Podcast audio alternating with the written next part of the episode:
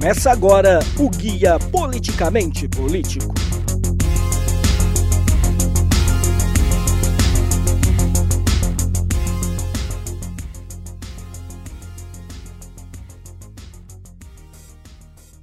E aí pessoal, eu sou Paulo Apolinário e esse é o podcast do Guia Politicamente Político. E hoje eu vou contar um pouco da história dos cinco partidos dos presidenciáveis que aparecem mais bem colocados nas pesquisas eleitorais. Tá, e para a gente começar a falar da história dos partidos políticos no Brasil, a gente precisa entender um marco muito importante na nossa história, que foi o AI-2, o Ato Institucional número 2, que foi promulgado em 65, logo nos primeiros anos da ditadura militar. E a gente conhece muito o AI-5, ouve-se muito falar dele, mas é importante a gente saber do AI2, porque o que, que, ele, o que, que ele impôs, assim, de mais importante que a gente precisa entender agora? O bipartidarismo. Antes dele existiam vários partidos, assim como é hoje. Após o AI2, ele cria dois partidos, um partido pró-governo e um que teoricamente deveria fazer oposição, mas a gente sabe que era muito difícil fazer oposição naquela época e alguns políticos também que faziam parte da oposição não eram tão oposição assim. Esses dois partidos são Aliança Renovadora Nacional, Arena, que era o partido pró-governo, e o MDB, o Movimento Democrático Brasileiro. O MDB depois virou PMDB, hoje em dia é MDB de novo, que é o partido aí que todo mundo conhece. E para explicar um pouco melhor do AI2, do que foi esse período na história brasileira, eu trouxe o depoimento aqui do cientista político Luiz Rufino. Nessa altura do campeonato, Castelo Branco, né, ele infernizava, na verdade, parte do exército que estava mais à direita dele, né? Por exemplo, ele limitou o tempo de serviço e de permanência de alguns desses generais. Mas vamos ao, ao fato, o, o, ato institucional número 2. O que, que ele tentou? Ele tentou rever o sistema eleitoral. Sabia-se abertamente que muitos dos militares atribuíam o fracasso do sistema político brasileiro ao multipartidarismo, como é feito hoje, que era uma política de toma lá da cá e os congressistas, assim como os senadores, agiam é, em benefício próprio. Havia uma ala do exército que, que era simpática ao bipartidarismo inglês e americano. Então, foi nesse sentido que ele vai fazer o ato institucional, que ele vai chamar de ele com as próprias palavras, né? Termos mais responsáveis. Ele usou que é esse termo para dizer que precisava se retomar imediatamente as atividades políticas, né? E com o AI2 ele abole todos os partidos existentes, né? Vale lembrar que o ato suplementar número 4 de novembro de 65 que criou regras para a formação de novos partidos. Então ele abole os antigos mas no ato suplementar número 4 ele cria a regra para a formação de novos partidos. Para formar novo partido na época, você precisava de no mínimo 120 deputados e 20 senadores. Só que vale lembrar que na época você tinha 409 deputados e 66 senadores, que dava para formar três partidos. Só que o partido pró-governo saiu correndo e formou um partido gigantesco, mais de 250 deputados e 40 senadores, sobrando para a oposição é, o, o, restante das cadeiras, né? Você é, sabe disso, né? O, o, partido governamental foi Aliança Renovadora Nacional, Arena, e o de oposição foi o MDB, Movimento Democrático Brasileiro. Só que vale ressaltar também que não podia mais usar o nome de partidos antigos. Então o que, que aconteceu, né? A maior parte que se filiou à Arena tinha nascido dos quadros da UDN, né? Com um número quase igual, inclusive, né? Pertencente ao PSD. Enquanto no MDB, o maior número é, era do antigo PTB, vindo em seguida alguns do PSD. E o Castelo tenta levar isso até 67, né? Uh, tentando manter, de certa forma, uma neutralidade é, política. E ele adia isso, a, a, implementação de outros novos partidos, até 1967. Na verdade, o que, que ele estava tentando fazer? Ele estava tentando resgatar a atividade eh, política eleitoral a partir da criação do bipartidarismo. É, a gente sabe que historicamente isso acabou não sendo bem sucedido, né? embora parte do, do, do exército seja muito simpático ao bipartidarismo. E o primeiro partido que eu vou contar a história aqui para vocês é o PDT. O PDT do Ciro Gomes tem uma história bem interessante. Antes ele se chamava PTB, o Partido Trabalhista Brasileiro que existe até hoje. O PTB ele era o partido do Getúlio Vargas e ele foi dissolvido quando baixaram o AI-2, assim como todos os outros partidos. Acontece que em 79, quando teve a anistia política concedida e os partidos voltaram a existir no, no Brasil, é, quiseram voltar com o PTB. Dentro dele tinha uma liderança muito forte do João Goulart. Após a morte do João Goulart, quem assumiu essa liderança política dentro do PTB foi o Leonel Brizola, que a gente conhece aí de, de vídeos até engraçados de debates dele nos anos 80, mas aí fora a parte cômica, ele foi um político muito importante para a esquerda brasileira. Além do Leonel Brizola, dentro do PTB tinha Ivete Vargas, que era sobrinha neta do Getúlio. E ficou uma rixa para ver quem que seria o líder do partido, né? Seria a Ivete ou se seria o Brizola. Acontece que a Ivete acabou ganhando essa briga, ela ficou com o partido para ela e o Brizola partiu para para outro rumo. Ele fundou um partido próprio, um partido trabalhista, assim como era o PTB, mas com o nome de PDT, o Partido Democrático Trabalhista. Vale lembrar que em, nas eleições de 89, o Brizola quase passou o Lula, por coisa de menos de 1%. Ele não iria para o segundo turno com o Fernando Collor de Mello. O segundo partido que eu vou falar é o PSDB, o partido do Geraldo Alckmin. O PSDB foi fundado em 88 por alguns membros dissidentes do MDB. Com a reabertura política, eh, alguns membros do MDB fundaram alguns partidos mais voltados à esquerda, centro-esquerda e o Arena à direita. Não é via de regra, mas esse foi mais ou menos esse o movimento. Tinha alguns líderes muito conhecidos aí nos anos 90, nos anos 2000, são eles o Franco Montoro, o FHC, que foi presidente por duas vezes do país, José Serra, Mário Covas e Alckmin. Todas lideranças muito fortes em São Paulo, algumas aí no caso do FHC no Brasil, e o PSDB surgiu como um partido de centro-esquerda, social-democracia, assim como são os democratas nos Estados Unidos. Acontece que aos poucos o PSDB ele saiu de um partido de centro-esquerda e foi adotado por algumas pessoas de direita. O PSDB não é um partido de direita. A gente pode dizer que ele é um partido da direita. As pessoas adotaram o PSDB como direita.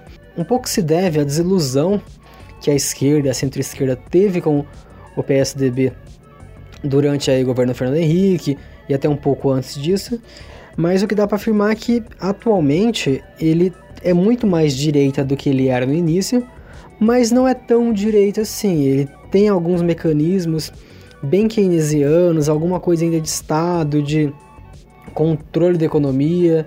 Então não dá para falar que ele é um partido 100% de direita, nem 100% de esquerda.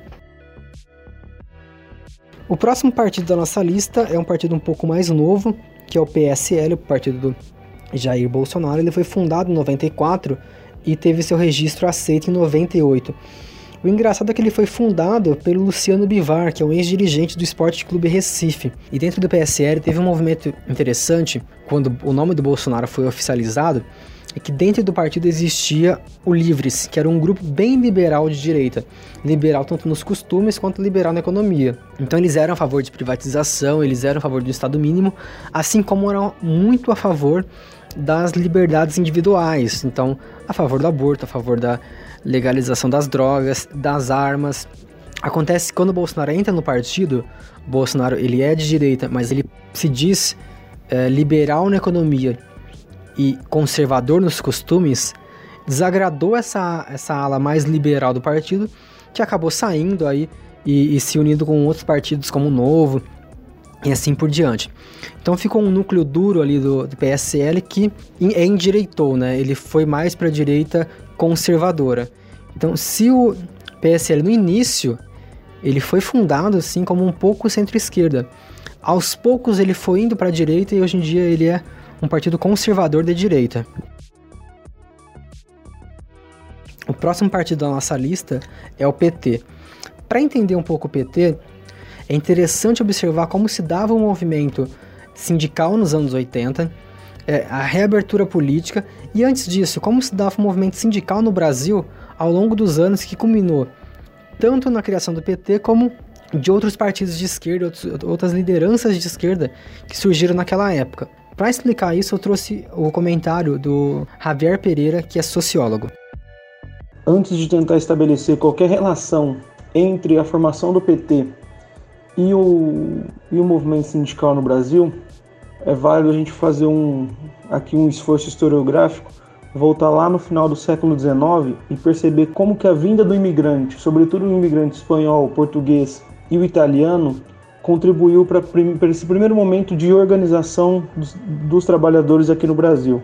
Talvez como ponto máximo desse, desse contexto, a formação do Partido Comunista Brasileiro em 1922. Entretanto, a gente tem que lembrar que os sindicatos eles só vão ser regulamentados e, e, come, e vão começar a compor o Plano Nacional de Política em 1930 com a chegada de Getúlio Vargas no poder. E como vai ser esse sindicato varguista, como ele é conhecido? Né?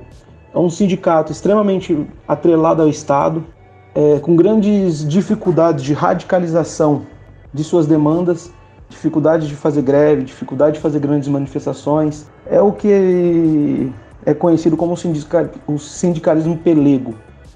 Entretanto, esse sindicalismo ele vai começar a mostrar seu esgotamento bastante rápido, uma vez que ele não representa as demandas dos trabalhadores.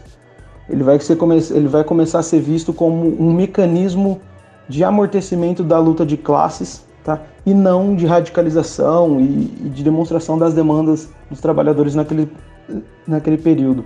É, esse sindicato ele vai sofrer sucessivas derrotas e a partir disso uma crítica né, que vai dar origem a um, novo, a um novo momento do sindicalismo no Brasil.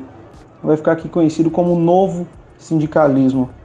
E o que, que é esse novo sindicalismo? São sindicatos é, de uma articulação direta com movimentos, com movimentos sociais. É um modelo de sindicato que vai questionar a estrutura corporativista do, do sindicalismo varguista, tá? aquela coisa de, é, extremamente atrelada ao Estado. Por fim, vai se caracterizar, vai, vai bater muito em cima da ação de base, vai ser o sindicato ali, o sindicato de chão de fábrica, pela liberdade e autonomia sindical. Tá? a gente pensar exemplos aqui, as grandes manifestações, é, no, sobretudo no ABC Paulista, onde talvez a figura mais conhecida aqui vai ficar sendo o Lula. E é nesse momento, nesses, nesses anos 80, aonde você tem entre os trabalhadores a formação da CUT, a form, no, dentro da luta nos movimentos rurais, o MST e a formação do PT aqui também com seus intelectuais, seus, seus militantes. É, é nesse contexto, nesse contexto dos anos 80, onde você tem uma radicalização no movimento operário, tá, que você vai ter a formação do PT, do Partido dos Trabalhadores. Como o Javier disse, teve essa grande liderança que foi o Lula. O Lula foi, ao lado do Brizola nos anos 80, a grande liderança de esquerda no país.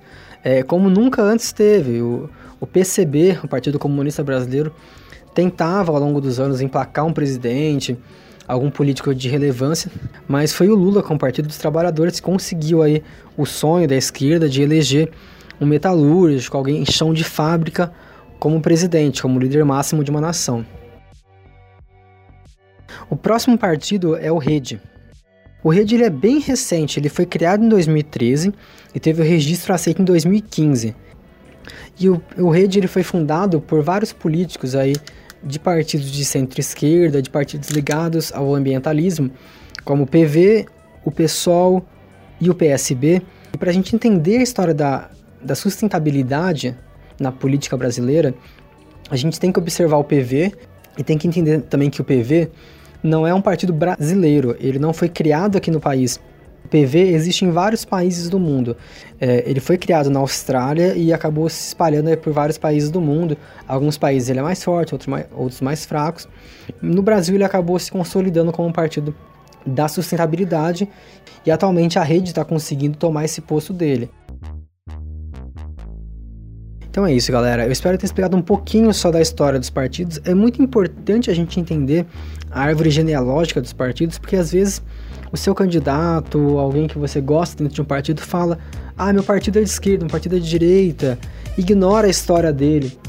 Ou então, meu partido nunca teve corruptos, mas se você for ver ao longo dos anos, a sigla do cara mudou como quem muda de roupa.